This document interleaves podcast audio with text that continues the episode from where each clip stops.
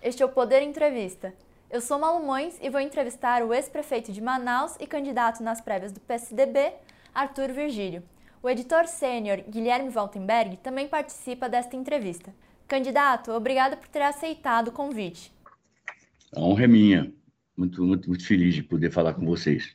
Também agradeço a todos os ouvintes que acompanham este programa. Esta entrevista está sendo gravada em 16 de novembro de 2021. Arthur Virgílio tem 76 anos, foi prefeito de Manaus por três mandatos, além de deputado federal e senador pelo PSDB Amazonas. Também foi ministro da Secretaria-Geral da Presidência da República, de Fernando Henrique Cardoso. A primeira pergunta que eu faço para o senhor Arthur Virgílio é: por que o senhor é candidato nestas prévias? Ah, muito bem. É, Malo, Malo e Guilherme, é, eu eu entendo que é uma oportunidade de ouro para nós discutirmos com profundidade um assunto, um assunto que é praticamente ignorado do, pelos brasileiros, que é a importância da Amazônia para o que vai acontecer nesse país, de bom ou de ruim, nos próximos anos, nas próximas décadas. E, obviamente, é um espaço para nós firmarmos a, democracia. Quanto mais democracia, mais perspectiva de você ter um país que se desenvolva economicamente. Quanto mais autoritarismo, menos possibilidade de você realmente desenvolver o país. É, e, e, ao mesmo tempo, as posições que nós temos. Eu entendo que democracia só se completa quando você, quando você não tem racismo mais. Os Estados Unidos, então, não são uma democracia completa ainda. Eles têm uma doença do racismo muito entranhada neles, né? E aqui no Brasil, é claro que o racismo existe e nem é tão disfarçado assim como muitas pessoas costumam, costumam dizer ou querer fazer crer. Então, eu, eu, eu, eu entendo que esse é o objetivo. É, competir nas prévias, é, com mais, com mais pessoas votando, o ideal para mim seria que, que todos pudessem votar e cada voto valendo um, e não o, o, uma vantagem muito grande para quem dispõe de muitos deputados federais ao seu lado, muitos, o, o, voto vale muito mais. Mas eu, eu entendi que é um passo à frente seja o que for, eu, eu entendo que tem três eleições aqui. Uma a da explicação da Amazônia. Essa eu já ganhei. A outra é da, é da luta, da, da, de expor a, a democracia e no contraste com o governo autoritário que está, e ao mesmo tempo fraco. É incrível o governo Bolsonaro, ele é autoritário e fraco ao mesmo tempo. E, e, e, e entendendo como democracia, nós temos responsabilidades graves em relação à mulher. Nós temos, nós temos enfim, respeito aos negros, até porque nós somos um país que, se eu perguntar a você qual é a sua cor ou amá-lo, nós não temos cor. Meu avô era negro e eu sou uma pessoa de pele alva. Eu tenho uma irmã que é loira e tenho dois irmãos morenos. Quer dizer, que qual é, qual é a cor do brasileiro, enfim? Ao contrário, eu acho que é até uma vantagem nós sermos tão miscigenados assim. A democracia tem que ser aperfeiçoada. E outra é, é, é, é nós estarmos fazendo um esforço pelo PSDB. O PSDB não é um partido qualquer.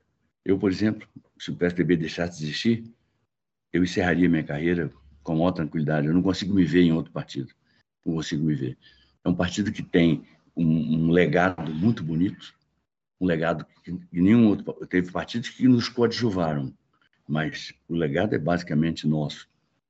Nós não podemos passar a vida inteira com o PSDB que fique mancando, que passe a ser assim um, um partido um partido com, com, com defeitos de, de, de, locomoção e de, e de, e de cogni, e no cognitivo também, né? Nós temos, eu não consigo entender o PSDB é, com uma bancada bolsonarista, não consigo entender, sinceramente não consigo eu, eu, eu me senti assim, até, até um pouco humilhado no dia que nós reunimos para se dizer, para o partido se, se dizer é, oposição. Eu achava que nem precisava. Eu estou muito afastado, como eu estava do Congresso, governando a cidade lá. Eu dizia, pô, eu achava que era uma coisa desnecessária. Depois é que eu fui ver que você tem uma bancada bolsonarista você tem uma bancada bolsonarista, você tem o, pessoas que acreditam que o partido não deveria ter candidato a presidente, que o, e ficam inculcando essas ideias nos deputados. nem senador não é importante, presidente não é importante para nós, né? O, o, governador também não.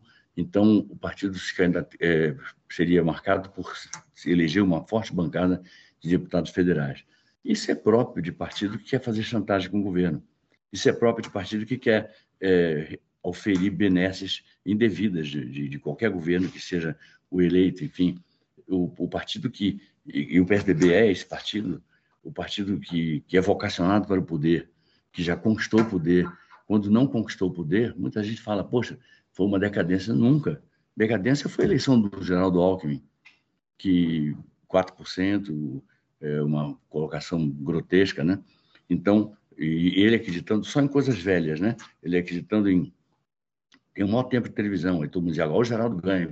Eu disse, não vai, eu falei na convenção para todo mundo ouvir, você não vai passar de dois turnos, de dois, dois dígitos, não vai chegar a dois dígitos se você for efetivamente o candidato e presidente do partido, candidato a, a candidato a presidente da República, enfim, tudo errado, está tudo dando errado. Mas as eleições outras, nós perdemos com o próprio Geraldo e com o Serra, quatro eleições, sempre no segundo turno, eu, eu entendia que o povo estava dando um recado muito generoso para nós.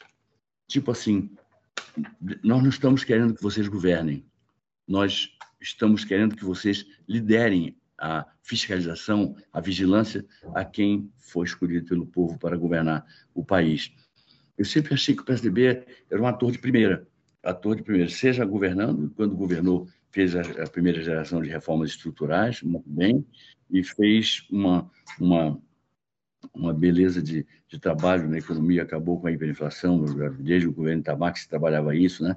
acabou com a hiperinflação, tivemos, estabelecemos o tripé macroeconômico, responsabilidade fiscal, é, é, metas de inflação, câmbio flutuante, nós fizemos muitas reformas microeconômicas importantes, o clima é de absoluta democracia. E, candidato, é, só para ver se eu entendi a sua avaliação, então quer dizer, na sua opinião, a, a, crise de 2018 não foi uma crise do PSDB, mas sim uma crise de uma candidatura que não tinha futuro, no caso que o senhor mencionou, a de Geraldo Alckmin. É essa a sua avaliação? Entendi corretamente? O que acabou sendo uma crise do PSDB, eu tinha proposto ao Geraldo a gente fazer uma, uma disputa efetiva, uma disputa para valer, muito mais para valer do que essa que está aí.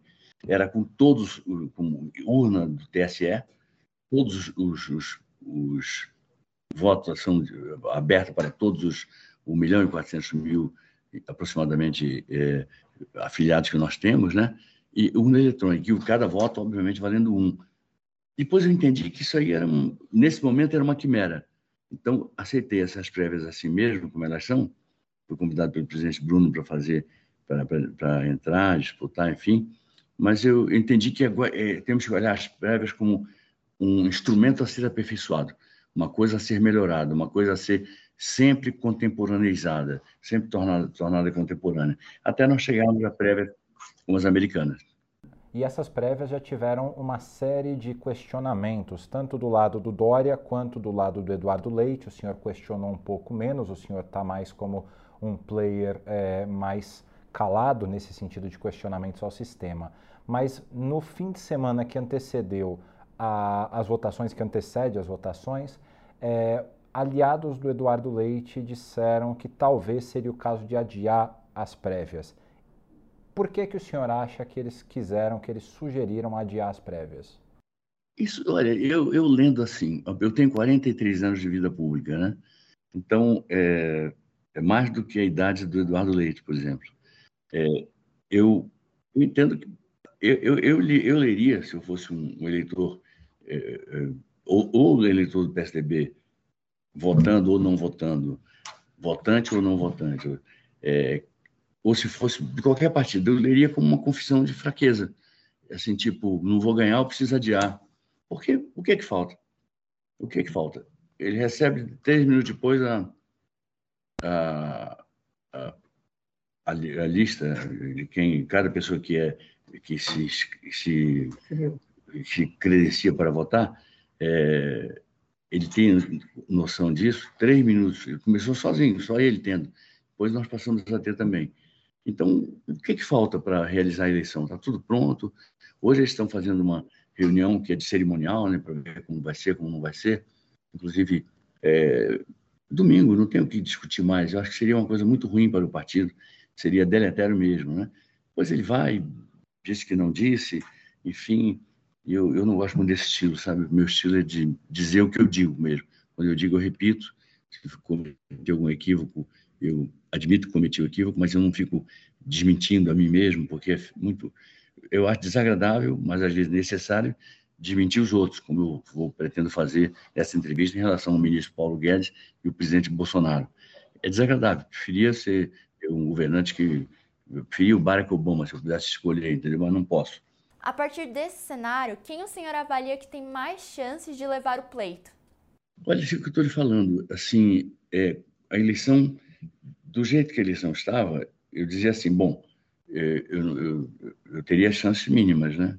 E, é, porque meu estado, essa minha querida amiga, recentemente falecida, e com muita dor para pessoas que gostavam dela, como eu gostava muito, a Cristiana Lobo, ela ouviu meu primeiro discurso. Ela era uma jovem eh, jornalista e eu era um jovem deputado.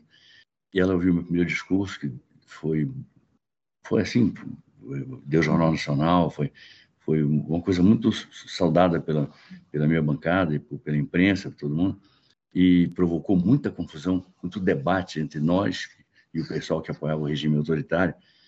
Quando saiu, ela veio falar comigo, cumprimentou, disse que tinha gostado muito do discurso, eu, se apresentou a mim e eu falei, poxa, que, que prazer te conhecer. Ela disse, olha, eu, eu, vejo você com muitas qualidades.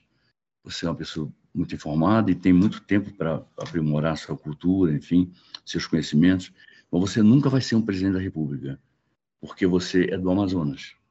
E agora eu acho que está na hora de um presidente da República do Amazonas. Seria uma coisa enorme. Você mostraria para todo mundo que duvida que a gente sabe cuidar da floresta, que você escolheu uma pessoa realmente credenciada para tomar conta da floresta.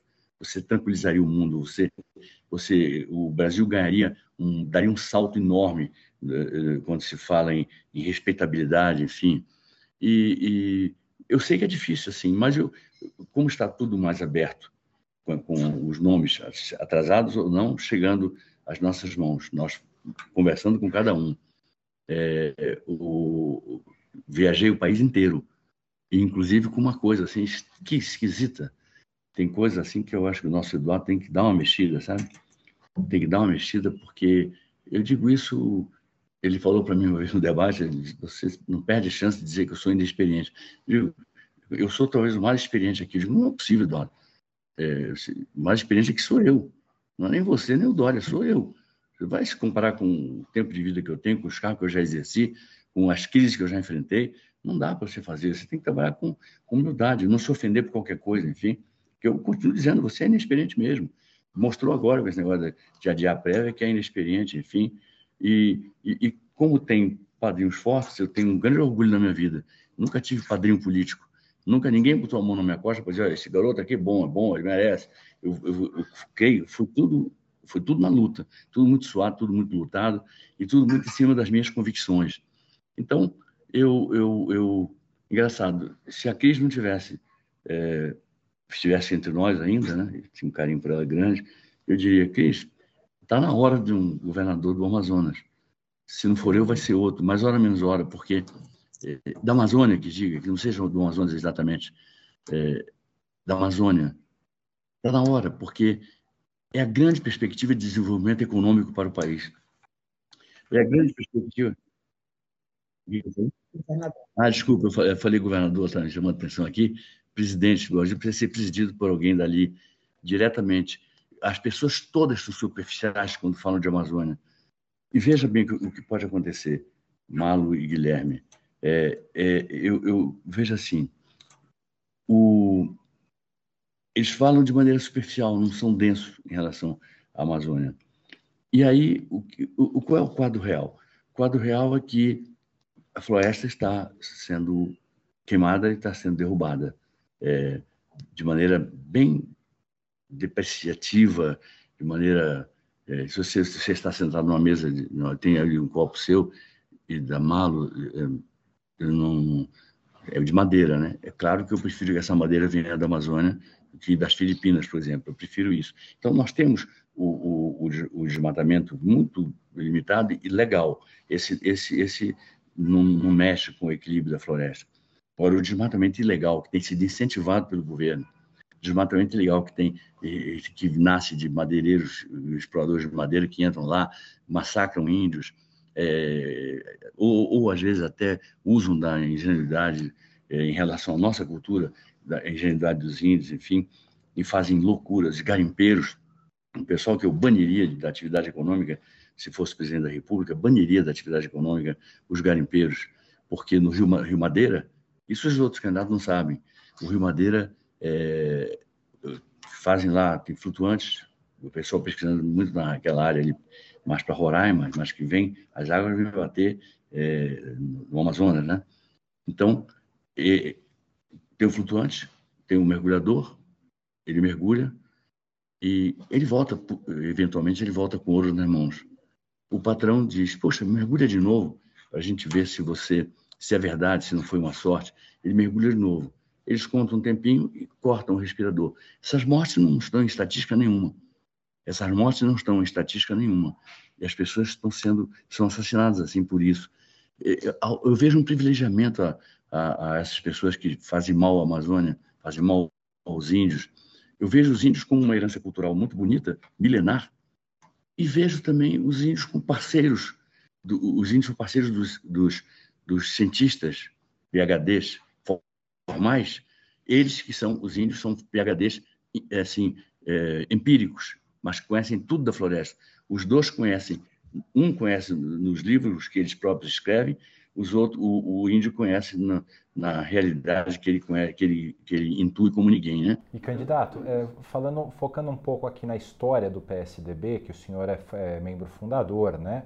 e desde 94 o partido foi o primeiro ou segundo colocado em praticamente todas as campanhas presidenciais, exceção foi 2018, eleição sobre a qual a gente falou rapidamente, e hoje o PSDB luta para ser não a primeira nem a segunda, mas a terceira via. Onde é que o partido errou? Ah, errou muito. Eu, eu entendo que, que a partir dessa coisa, foi, foi houve uma coisa que eu vou é, é horrível você falar de uma pessoa que você gosta dela, mas você a pessoa não está aqui, é, está morta, que é o ministro Sérgio Mota. Eu, meu, eu devo a ele o smartphone que eu tenho, você e a, e a Malo também. É, ele fez uma revolução nas telecomunicações, eu tenho um carinho enorme pela memória dele. Mas ele era muito daquela ideia, ele era uma pessoa muito fanática, como eu sou, mas só que a gente exercia esse fanatismo de maneira diferente ele aceitava muita gente que eu, por exemplo, se pudesse, eu, eu, eu teria repudiado. Eu aceitaria como aliado. Fica no seu partido e, vamos ver como fazendo para você se coligar conosco nas votações das reformas, enfim. Eu sou a favor de você ter é, maioria parlamentar ampla para você poder fazer o, a transformação do país. O Sérgio Mota lutava, ele tinha muita, muita influência, inclusive sobre o presidente Fernando Henrique. Daqui a pouco aparecia cada pessoa que eu me lembro de um dia que tive até um, assim, uma conversa mais amarga com ele, porque ficamos, fiquei, fiquei esperando um tempão, daqui a pouco sai um deputado lá. Ele falou, pô, desculpa ter demorado tanto, mas eu estava falando, eu estava falando com o Vadão, Vadão Gomes. Eu digo, vem cá, Sérgio, me explica, quem é Vadão Gomes? Para você fazer um companheiro seu como eu, que representa alguma coisa para o partido, quem é Vadão Gomes? Entendeu? Então, por que, que Vadão Gomes teria fazer aquilo? Ele não veio. Vieram outros Vadões. Mas por que, que a gente vai encher de Vadões o, o partido? Por que, que não é um partido com 70 pessoas parecidas umas com as outras?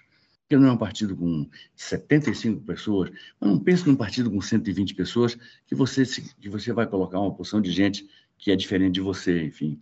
E no final, acaba essas pessoas saindo e o partido se vulgarizando porque o partido é cheio de quadros que entraram nele, o deixaram no momento que ele perdeu o poder e que estão por aí fazendo. Uns já não estão na, na luta política, mas outros estão dando a volta ao mundo. Então nós temos um, uma política que é cheia de Marco Polos, né? Marcos Polos e nome, muitos.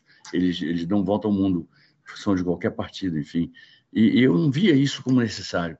Eu dizia essas pessoas, a gente, o que eles pedem do governo e o, o governo podendo dar ou não, eles vão pedir dentro ou fora do partido. Por que dentro? Então, o que o senhor avalia é que o partido precisa ser mais seletivo na escolha dos seus candidatos para retomar seu protagonismo político? Eu acho que sim, eu acho que nós podemos fazer isso. E, e veja a situação que nós estamos. Uma bancada com 31, 32, 33, não sei, nenhum número certo. Mas uh, veja as votações dos bolsonaristas do Rio Grande do Sul, dos bolsonaristas de Minas lá, os, é, uma coisa que é, só serve para descaracterizar o, o deputado Écio Neves mais e mais e mais, né? E não é uma boa recomendação. E no debate, o Eduardo Leite, trocando farpas com o Dória, né? Eu ouvindo, aí ele diz isso. Eu, eu, eu o Dória dizendo, eu, meus oito deputados votaram contra, enfim. É, o que era uma obrigação, não é nenhum mérito, é uma obrigação dos deputados votar em contra mesmo, seguindo a orientação do partido, enfim. A questão foi fechada e, e a direção não foi respeitada. Ele dizendo, é porque eu, eu não sou dono de deputado. É, no entanto, ele, eu já fui proibido de ir a lugares, já, fui, já me pediram para não ir a lugares, porque estavam fechados com ele. Aconteceu isso num pequeno estado. É, em Minas, eu fui recebido por um deputado, é, uma figura humana muito boa e uma pessoa bastante prestigiada lá, mas ninguém. E olha, eu já fui secretário-geral do partido, já fui duas vezes líder do governo Fernando Henrique, fui ministro de uma pasta tão, tão relevante, tão estratégica quanto a Secretaria-Geral. É, sou uma pessoa, enfim, a vida inteira é, lutando pelo partido, e, e eu digo, pois não vem me receber, por quê? Quer dizer, recomendação, porque ali seria um reduto do Eduardo Leite. Quer dizer, então eu fico pensando, será que eles acham que é, é, tão fraca, digamos assim, a, a, consciência que eles teriam de, de dever em relação ao, ao, que é, ao que é ser um bom membro de um partido? Ou será que eles acham que eu sou uma pessoa sobrenatural que, que vai convencer todo mundo com discurso, com não sei o quê? Então, a, a, a gentileza, a boa educação, o respeito, é, manda receber, manda abrir todos os espaços, enfim. E eu me segurei mesmo nesse, nessas vezes que eu via a coisa esvaziada, mais esvaziada por isso, às vezes fui recebido por muita gente, assim, quase multidõezinhas, mas às vezes quando eu via aquela coisa meio arrumada assim, eu, eu nunca fui, estou falando pela primeira vez para um órgão de imprensa, é, um órgão de comunicação, melhor dizendo, é, eu, eu não, não, fiz, não escandalizei nada disso, enfim, essa coisa de você é, interditar o debate, então, eu, é, eu, não, eu não interditaria o debate, acho que isso aí é um, isso, inclusive, isso faz mal ao Eduardo, porque cria nele uma pessoa mimada, né? Fica mimado. Daqui a pouco ele vai enfrentar um mundo mais duro e vai estranhar, vai estranhar. E uma dúvida, é, depois de tantas questões que envolveram aí a, a, as prévias atuais, algumas confusões, as declarações bastante é, assertivas que o senhor acabou de fazer a respeito do Eduardo, tem alguma chance de o partido sair unido das prévias para as eleições de 2022? Eu, eu lutaria por isso, em qualquer circunstância, lutaria por isso. Eu entendo que o partido precisa.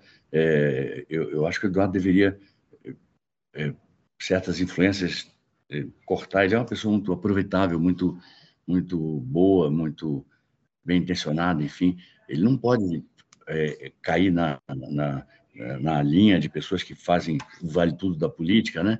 E, e, e passar ele próprio, como ele é o chefe da campanha dele, teoricamente, pelo menos ele é, é o chefe da campanha dele, ele não pode passar a ideia de que ele é um caudilhozinho gaúcho, que ele, que ele é um, uma miniatura do, do, do Pinheiro Machado. Ele não pode passar essa impressão. Ele teria que se afastar de certas pessoas, enfim, e, e, ganharia muito mais legitimidade se afastar é, dessas coisas se ele entranhar como cultura dele, que gente dele não, não pode me ouvir, por exemplo, eu fico dizendo, nossa, imagine esse rapaz governando. Poderia ficar muito autoritário, né? enfim, e dar sorte. Pensando em seus dois concorrentes, ambos votaram em 2018 no presidente Bolsonaro. Para 2022, quem o senhor avalia que será o maior rival do PSDB, Lula ou Bolsonaro?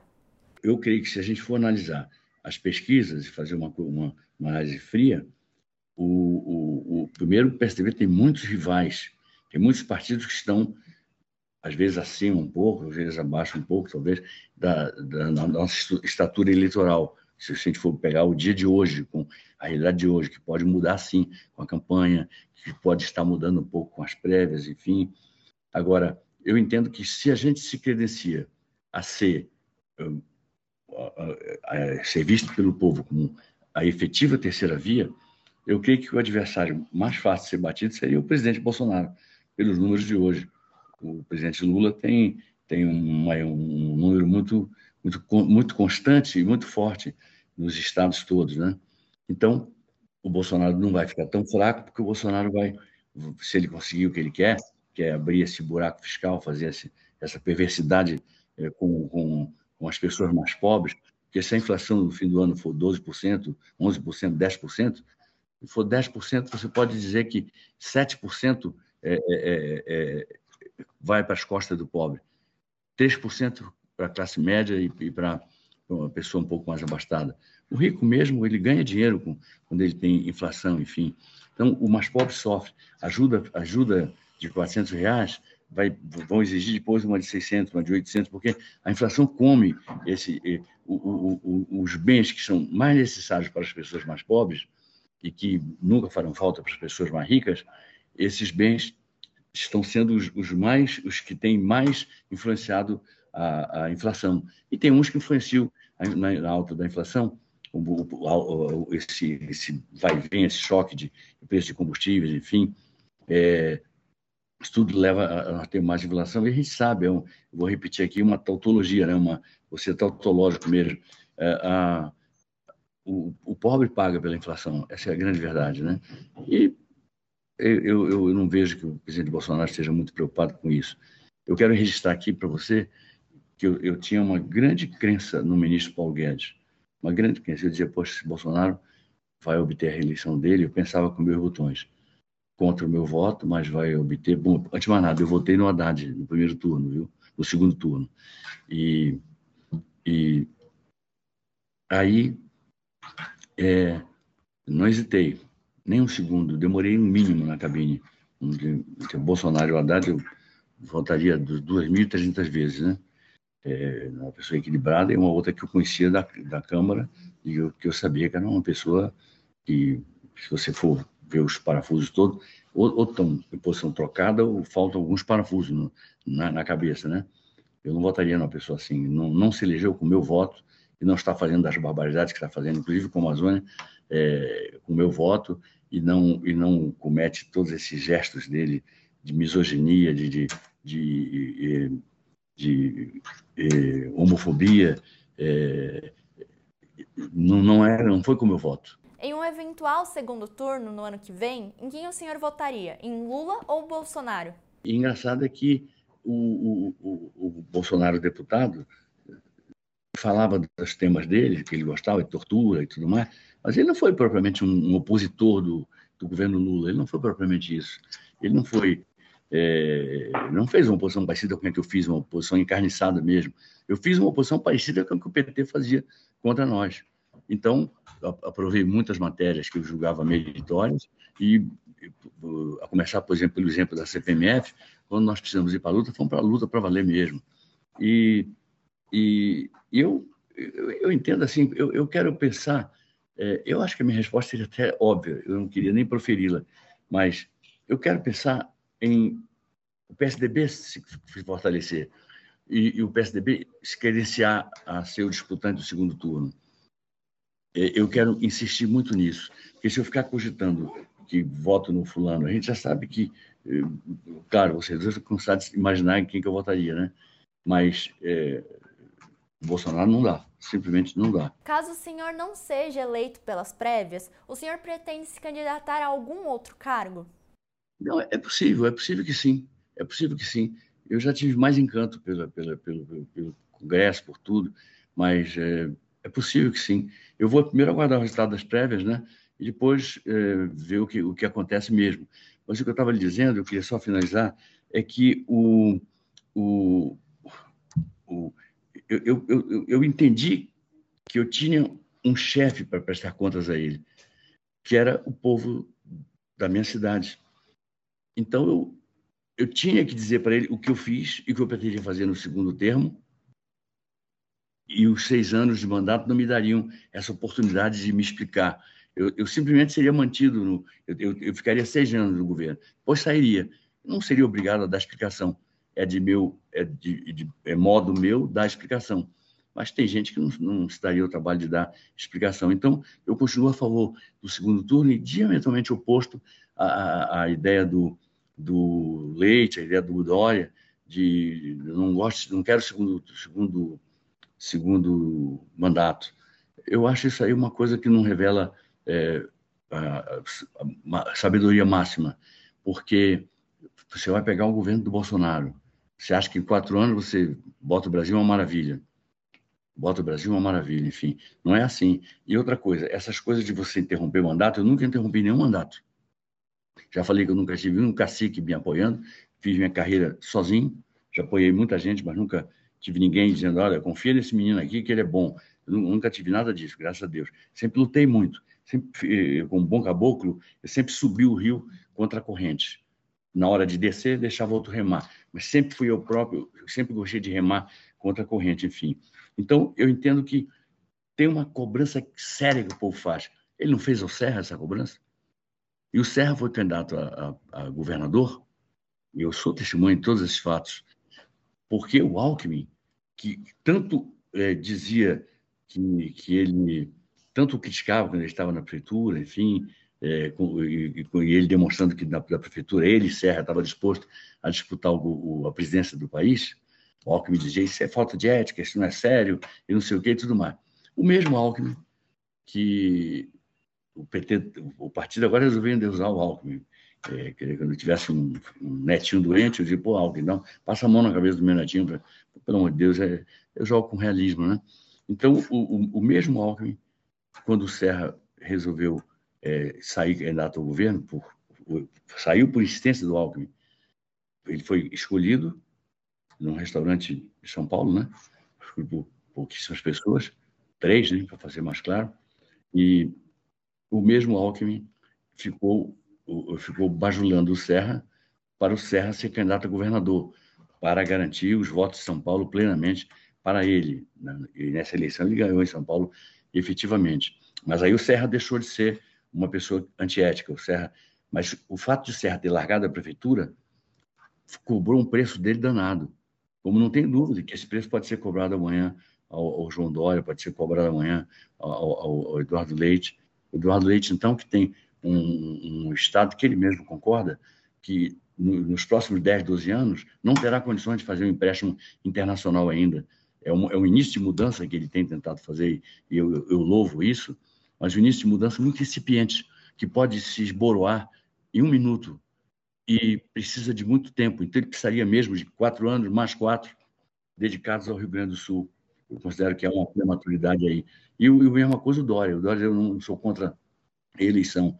Se ele, porventura, fosse eleito presidente, ele iria ver, na realidade, uma coisa que eu conheço de cadeira. Ele ia ver, na realidade, que esse segundo mandato não é uma invenção eh, francesa para favorecer na mamata eh, fulano Beltrano, nem é assim nos Estados Unidos.